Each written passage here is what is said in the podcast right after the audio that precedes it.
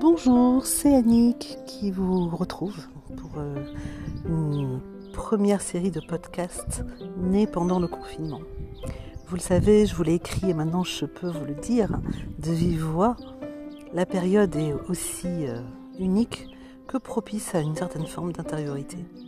Et plus que jamais, ce que ça fait à l'intérieur va se voir à l'extérieur.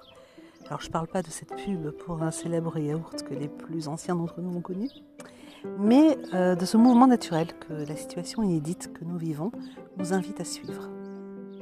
Alors pour ceux qui me connaissent, vous le savez, j'ai plusieurs domaines d'activité, d'intervention. L'un d'entre eux, c'est le conseil en communication et en identité de marque pour les entreprises.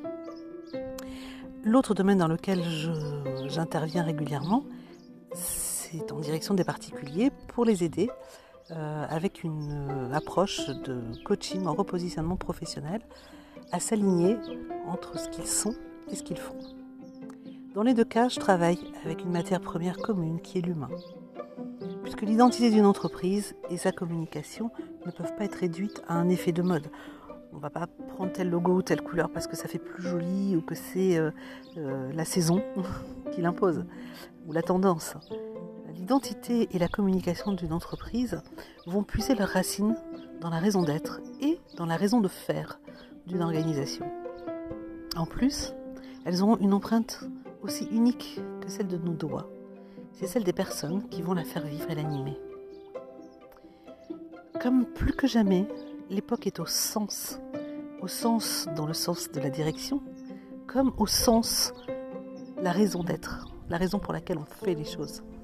Chercher ces raisons profondes de faire ce que l'on est est plus que jamais d'actualité que l'on soit employé, que l'on soit entrepreneur, se lever le matin sans savoir pourquoi on le fait profondément, pourquoi ça vibre pour nous, pourquoi ça résonne pour nous, et pas simplement parce que c'est une routine ou une habitude, est essentiel. Donc c'est vraiment le moment, et je vous y appelle, de profiter de l'occasion, aussi tragique qu'unique que nous offre ce virus, de repenser, de préciser les contours, d'élaguer ce qui nous encourt et de renforcer ce qui nous ancre. Et c'est là que ce que ça fait à l'intérieur se verra à l'extérieur. Et si votre réflexion est déjà bien avancée et que la reprise se profile avec cette date de déconfinement progressif qu'on nous annonce pour le 11 mai, eh bien il va être temps de le faire savoir et de communiquer à vos clients sur ce qui aurait été modifié ou ajusté dans votre positionnement d'entreprise. Surtout, ne pas rogner sur votre budget communication, c'est essentiel plus encore en période de crise qu'en temps normal. D'une part parce que l'on met plusieurs années à rattraper l'écart avec les concurrents qui n'ont pas réduit leur investissement. Ensuite, parce qu'entretenir sa présence auprès de ses prospects sera toujours moins coûteux que d'en conquérir de nouveaux from scratch. Et puis occuper le terrain avec des espaces publicitaires à un coût inférieur au prix habituel, c'est peut-être l'occasion aussi de gagner en visibilité.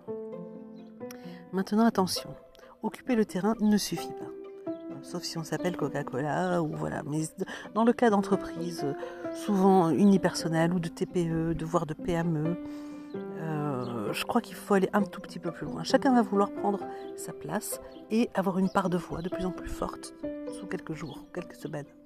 Simplement, comment est-ce qu'on peut être audible dans le brouhaha? Est-ce que c'est en parlant plus fort que les autres? Ajouter du bruit au bruit, pour moi, c'est pas la bonne méthode. Peut-être qu'il faudrait changer qualitativement délivrer de la valeur dans les contenus et dans la communication et resserrer la portée de cette dernière au prospect de cœur. Quand je dis prospect de cœur, c'est une expression que j'utilise pour remplacer celle tellement plus convenue et marketing de cœur de cible. Et si vous avez déjà affiné votre raison d'être et de faire, et puis affiné votre offre, alors c'est le moment ou jamais de le faire savoir. Et pour ça, je ne saurais trop vous conseiller d'investir c'est-à-dire de dépenser de l'argent qui va vous revenir au centuple auprès de professionnels qui vont pouvoir vous aider avec clarté, avec élégance, avec distinction, parce qu'il s'agit de se distinguer, à prendre votre place sur la scène et à avoir vous aussi votre part de voix et votre part de marché. Prenez soin de vous et on se retrouve très bientôt pour un nouveau podcast.